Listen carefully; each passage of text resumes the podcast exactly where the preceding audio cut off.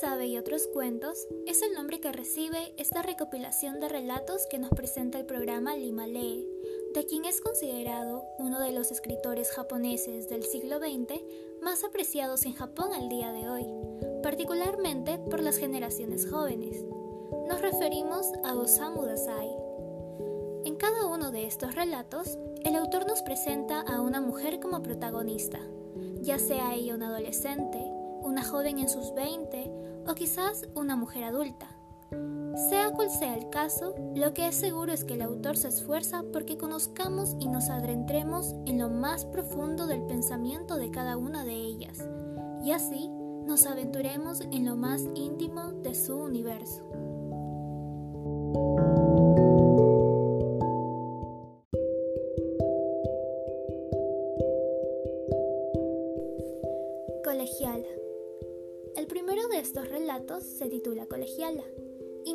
Un día en la vida de un adolescente que vive en Tokio, durante los años en que se desarrolla la Segunda Guerra Mundial. Ella nos describe su rutina diaria, desde el momento en que se despierta por las mañanas, cuando se dirige camino al instituto, hasta el momento en que regresa a casa. Pero estas descripciones tan solo funcionan como introducción a algo mucho más complejo y profundo, las emociones y pensamientos que tanto le cuesta expresar. A la par que ella nos narra su quehacer, nos deja entrever algunos conflictos con los que tiene que lidiar. Por ejemplo, el fallecimiento de su padre o la relación que mantiene con su madre. Pero, si hay un conflicto notorio y que acompaña a la protagonista de inicio a fin, es aquel que mantiene consigo misma. Ella siente que no es auténtica y por ende no sabe quién es realmente. Se cuestiona cómo puede ser ella misma si sus deseos tan solo no bastan, pues debe mantener una buena relación con su entorno, ya sea en familia, amigos o por último la sociedad. Hay una imagen de buena chica que debe mantener para ser aceptada. ¿Cómo podría ella entonces seguir adelante con sus convicciones y sus deseos si no van acorde a la de los demás? Ella no podría soportar que la señalen ni que hablen mal a sus espaldas ni tampoco podría aceptar el no prosperar en la sociedad por ello. Si bien esta situación le parece injusta, ella decide vivir con esto. Todas estas dudas derivan también en los sentimientos de desagrado hacia su persona, por considerarse falsa y cobarde, y por no intentar ser fiel a ella misma. Por más que quiera encontrar su personalidad, no puede. Nos cuenta también cómo es que ha creado una imagen de chica presumida. Por lo mismo que no puede expresarse es que se siente vacía, triste, turbada e infeliz. Sin embargo, el espacio que le dedica a estas reflexiones también le da un espacio para recordar un tiempo pasado en el que no tenía que preocuparse tanto por estas cosas, cuando aún vivía su papá y mantenía una relación mucho más estrecha con su hermana. Cuando se abstrae, es uno de los pocos momentos que tiene para ser libre. Le gusta. También se relata como gente cercana a ella, en este caso a su primo, oficial del ejército, se ve envuelto en el contexto de la guerra. A la vez hace una reflexión sobre la vida militar que ella envidia, justamente por el hecho de que ya está planificada reciben órdenes y no se ven obligados a tomar decisiones propias. Se siente aturdida al no poder tener control de su vida, o al menos así lo siente ella. Este personaje central nos deja ver la profundidad y complejidad de sus sentimientos y emociones. Se percibe la sinceridad y hasta se puede experimentar empatía con ella. Te permite sentir lo mismo que ella y padecer con ella también albergar las mismas esperanzas que guarda para un futuro incierto y revivir los recuerdos que surgen una y otra vez.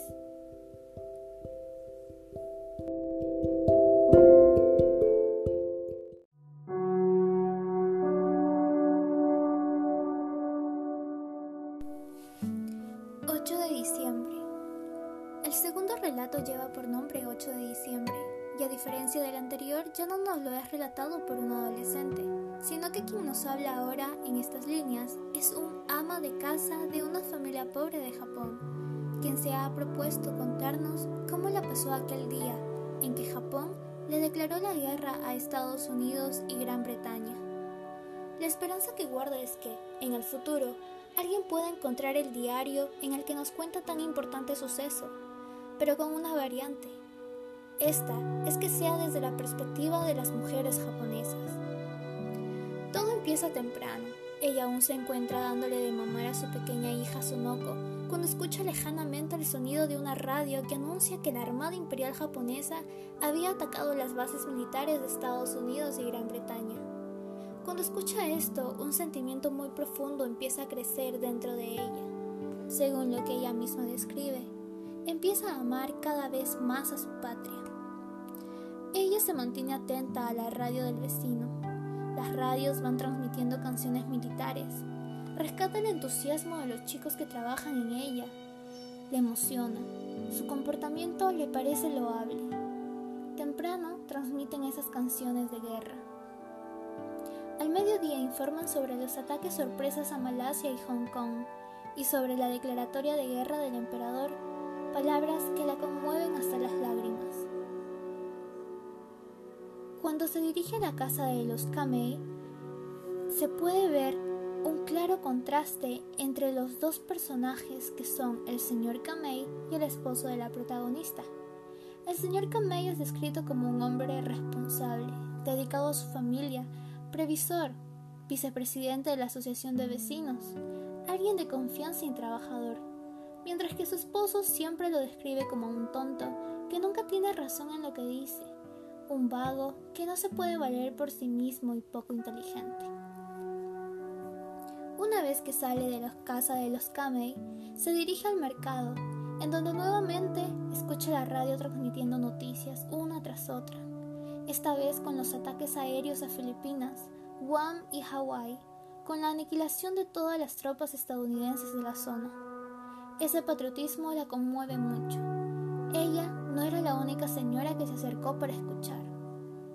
Mientras camina por las calles se percata que el ambiente sigue igual de siempre, tranquilo, a pesar que en ese momento Japón había entrado ya en guerra. No hay más variaciones salvo un papel con anotaciones de las noticias ya dadas.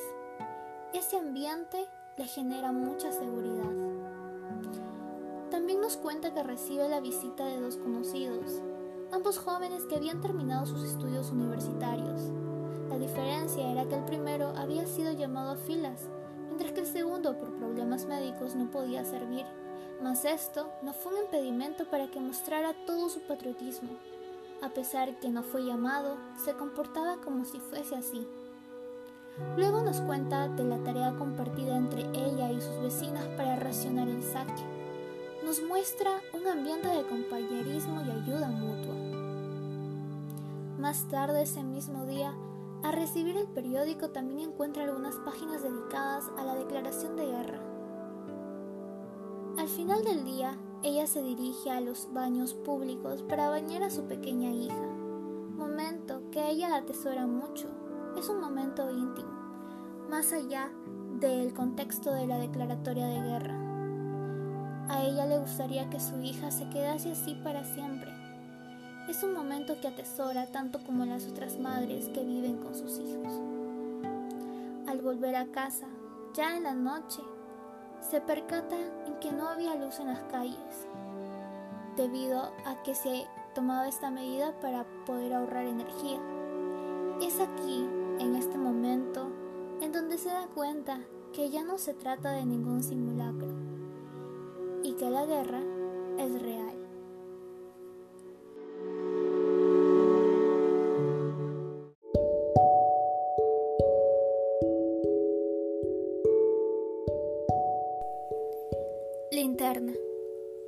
La joven protagonista de este relato es Akiko, una joven de casi 24 años, soltera e hija única de una familia pobre dedicada a la fabricación de geta, un calzado tradicional japonés.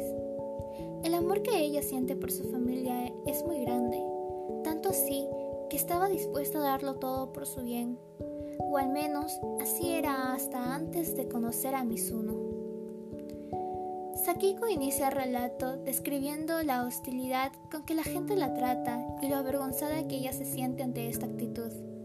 Acto seguido nos confiesa algo sumamente importante, nada menos que el origen de la desagradable situación en la que se ve envuelta. Ella ha cometido un robo. Pero para entender esto, Sakiko nos cuenta sobre Mizuno, un chico cinco años menor que ella, a un estudiante de secundaria de quien se enamoró apenas vio. Ella lo describe como un chico hermoso y triste por el cual sintió pena. Cada vez empezaron a pasar más tiempo juntos. Él la buscaba y salían. En una de estas salidas, él le comenta que tenía una reunión a la playa con sus amigos, pero que no se sentía muy emocionado. Tan solo bastó esto para que Sakiko se ve impulsada a hacer lo que finalmente hizo. Esa misma tarde, ella roba un bañador de hombre de los grandes almacenes de Aimaru. Es llevado a un puesto de policía en donde le interrogan. Ella nos cuenta que en ese momento el temor que sentía porque su explicación no fuese convincente era tal que se quiebra y empieza a sacar todo lo que sentía y pensaba en lo más profundo de su ser. Dijo que ella era una chica ejemplar, que nunca había hecho algo como eso. Habló sobre su cariño hacia Mizuno y que solamente deseaba lo mejor para él y que lo que menos quería era avergonzarlo. Luego suplicó que no la metieran presa, que no podían arruinarle la vida de esa manera, que hay gente que roba siempre y engaña a las personas y eso se les aplaude. ¿Qué daño le haría aquello a un gran almacén? Que la cárcel solo estaba pensada para quienes no tienen dinero y que éstas estaban llenas de inocentes que no podían engañar a los demás y que todo era una ironía. Cuando Sakiko lo cuenta, los describe como si hubiese tenido un ataque de locura. Aquella noche ella durmió en una de las celdas. La mañana siguiente la soltaron cuando su padre la fue a buscar. Al llegar a casa se da con la sorpresa de que le dedicaron un artículo en el periódico Hablaban del discurso que había dado. Los vecinos se acercaban a su casa para cotillear. Eso la abrumaba tremendamente. Pero lo último fue la carta que recibió de Mizuno, donde él le hablaba de lo sucedido, dándole a entender prácticamente que ese sería el último contacto que tendrían, y en donde le decía que debía reflexionar de sus acciones y disculparse con la sociedad. Hace referencia también a sus distintas condiciones sociales, sobre todo a la educación. Sin embargo, al final es esperanzador. Sakiko toma una actitud diferente. Ella dice que quien quiera mirar, que mire. Y decide centrarse en su familia y en el cariño que se tiene.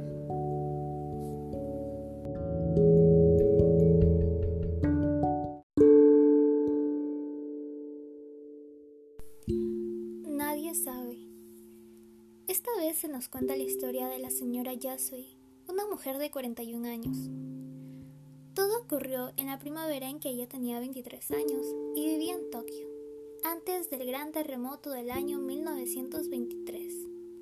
Ella comienza el relato describiendo a su abuelo, quien había llegado a Tokio muy joven y empezó a labrarse un futuro brillante en los negocios. Ella reconoce que su abuelo se esforzaba mucho por llamar su atención, sin embargo, la relación que ella mantenía con él no era la mejor, puesto que ella admite que él llegaba a aburrirla. Su abuelo fallece cuando ella tenía 16, y a pesar de que no era su abuelo favorito, admite que lloró por él. Por este tiempo ella asistía al Instituto Femenino de Ichigaya. Al ser la primera y única hija de su padre, era muy mimada por su entorno. Nos cuenta que en el instituto se hizo amiga de una chica, Serikawa. La protagonista se describe a sí misma como una egoísta durante esta época y describe que la relación que mantenía con Serikawa más se parecía a una relación de ama-sirvienta, más que a una amistad. La narradora nos cuenta que ambas siguieran siendo amigas hasta después de terminar el instituto. Siempre que se veían hablaban de libros. Ella admite que Serikawa escribía muy bien, a comparación de ella misma, pero que también tenían gustos literarios distintos. Cada vez que Serikawa la visitaba le llevaba libros, revistas y su entusiasmo era muy evidente. Hasta que la protagonista descubre el motivo. En un álbum de fotos que Serikawa llevó una vez, encontró la foto de un chico muy apuesto que sostenía un libro. Serikawa reconoció que tenía una relación con este chico desde el instituto, que lo conoció en las revistas a las que los lectores mandan cartas para conocer a otras personas Admitió que hubo afinidad, se empezaron a comunicar más y al terminar ella la secundaria empezó a planificar un futuro junto a él. Tras contarle esto tan emocionada, la narradora admitió que sintió envidia. Lo reconoce, se sentía incómoda y también pudo percatarse que Serikawa pudo percibir un poco de ello. Al hermano de Serikawa tampoco le agradaba la relación que ella tenía con este chico, ya que para él el novio era muy guapo, y lo mismo pensaba la narradora. Estaba esperando que él termine sus estudios el año que viene para casarse con él, sin importarle la opinión de los demás. La narradora admiraba la decisión de Serikawa. A partir de aquella confesión, la narradora nos cuenta que empezaron a separarse cada vez más. Fue algo gradual. Y un día, en el mes en que ambas cumplían 23 años, la narradora recibió la visita secreta del hermano de Serikawa, a quien ella también llamaba hermano. Por la discreción manejada, ella se imaginó que se trataría de la boda secreta de Serikawa. Sin embargo, no era eso. Serikawa se había escapado de su casa. Su hermano dijo, una chica tan aficionada a la literatura no podría acabar de otra manera. Ambos habían huido, pero el hermano tenía una idea de dónde podrían estar, así que iba directo a la estación de tren. Sin embargo, antes decidió pasar a su casa para preguntar si sabía algo de ella, puesto que él conocía que ambas eran amigas. La respuesta que obtuvo fue negativa, la narradora regresó con su madre. Entró a casa y estuvo tranquila unos minutos, pero se levantó y salió a la calle corriendo, con una desesperación. Sentía que debía alcanzar al hermano de Serikawa como sea. Me da igual lo que le ocurriese a su hermana, lo que quería, a quien quería, era a él. Necesito verte una vez más. Iré contigo donde me digas. Llévame, huyamos de aquí, arrástrame a donde quieras, fue lo que ella pensaba. De pronto, aquella noche, sin ningún aviso, sus deseos más íntimos desbordaron. Cuando llegó a la estación, por más que lo llamó, no obtuvo respuesta. Volvió a casa cabizbaja. Serikawa, como he comentado antes, se casó felizmente con el chico de Mita y al parecer acabaron yéndose a vivir a Corea, termina ella. La narradora nos cuenta que ella se casó al año siguiente con su actual esposo. Llegó a volver a ver al hermano de Serikawa un par de veces más, pero jamás volvió a sentir por él lo que sintió esa noche. Lo último que la narradora nos dice es lo siguiente. Sé que suena broma, pero, por favor, te pido que lo mantengas en secreto. Ya soy madre y mi hija está a punto de empezar tercero de secundaria. No es momento de que salgan a la luz este tipo de cosas.